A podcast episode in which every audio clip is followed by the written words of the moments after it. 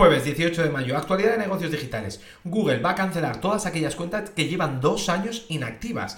Es decir, que si no estás tocando tu correo de Gmail por dos años, porque lo tienes ahí de que es tu segundo o tu tercer correo, ten cuidado. ¿Qué, ¿Por qué hace esto? Que le han preguntado, ¿cuál qué, intentas conseguir? Y dice, bueno, yo lo hago por seguridad, para que no hackeen cuentas inactivas y también para que los datos personales de, no tengamos más de dos años los datos personales, que es lo que la industria básicamente eh, aconseja. Así que lo hacen por ti, no por ellos de que les hace gasto en cloud o que tienen dolores de cabeza para gestionar ese tipo de cuentas que no les dan rédito. Apple crea una voz sintética con inteligencia artificial para la gente que tiene problemas con la voz, bien que la han perdido o bien que eh, les cuesta dolor similares, ¿vale? Esto, esta inteligencia artificial se va, se ejecuta dentro del móvil, con lo cual los datos no salen del iPhone y esto es una tendencia que la vamos a ver cada vez más porque los gastos en computación de la inteligencia artificial son muy grandes y además te diré que es el primer caso de uso que hacen voz sintética. Veremos si lo expanden a gente que no tiene un problema con su voz, que, que lo haya perdido similares. Veremos en los siguientes casos de uso. También ha lanzado una nota de prensa Apple en lo que respecta a prevención de fraude, porque ha dicho que en los últimos años ha parado ataques que hubiesen supuesto pérdidas de 2.000 millones de dólares. Microsoft va a analizar lo que va dentro de los archivos comprimidos con contraseña y te dicen que lo que está buscando es software malicioso, malware, que si fuese Google ya estaríamos pensando seguro que segmenta la publicidad con lo que encuentran. Facebook se saca de encima Customer, que básicamente ha hecho una spin-off, dividir el negocio, y Customer es una empresa que compró en 2020, hizo una oferta y se la aceptaron, que le dejaron comprar las autoridades en 2022 y ahora en el 2023 lo que valía mil millones hace tres años, lo que pagó, ahora él lo valora por 250 millones en, en libros, teórico, ¿vale? Que no lo ha vendido, simplemente que lo ha, lo ha dividido. En el resto de la industria, la Unión Europea, que se está poniendo las pilas con diferentes regulaciones, le toca a cripto, que ha hecho oye, ¿qué tienen que pasar o qué tienen que cumplir la gente que trabaja con, activos cripto? Estoy flipando porque entre la IA y el cripto, o sea, la Unión Europea aquí está tomando la delantera a nivel de regulación.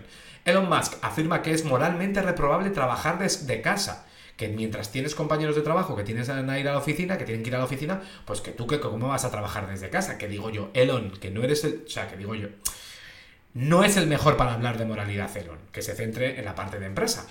Zoom va a añadir funcionalidad de inteligencia artificial con Anthropic en el contact center. Básicamente van a ayudar a la gente que trabaja en el contact center, que donde había 10 pongan a 2 y tengan la misma experiencia. Twitter compra Lasky, una, una startup que ayuda a fichar empleados, recruiting, ha pagado del orden de decenas de millones de dólares, no se sabe bien, no es público, y es el camino para convertir a Twitter en esa super app al más puro estilo WeChat de Tencent. Hacienda en Estados Unidos, que se llama IRS, o sea, a quien le pagan los impuestos anuales, ha creado un programa gratis para hacer la declaración de la renta en 2023. Que digo yo, bueno, que no sé el resto de países, pero, pero aquí en España, por ejemplo, en 1988 se creó el programa Padre y desde entonces está funcionando. Eh, que hay veces que ves estas cosas y dices, pues mm, vaya desbalanceo en lo que es el país de Silicon Valley. Nuevo prototipo de coche en marcha en Tesla. Solo se ha visto la silueta, o sea que no nos flipemos. Ellos han dicho que lo están construyendo, que no diseñando, con lo cual por eso la gente piensa que es un prototipo. Nueva sección, las, los callejones oscuros del negocio digital. ¿Por qué?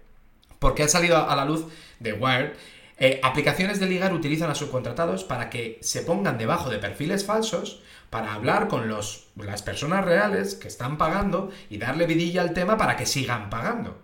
Es, es, alucinante. Y luego, repartidores de dordas se quejan ya que su economía depende enteramente de las propinas que los clientes dan, porque están haciendo como por cada reparto 2 dólares, imagínate en Nueva York y en Silicon, o sea, San Francisco, media hora de reparto que te puede tocar 2 dólares, pues está haciendo 4 o 5 dólares la hora.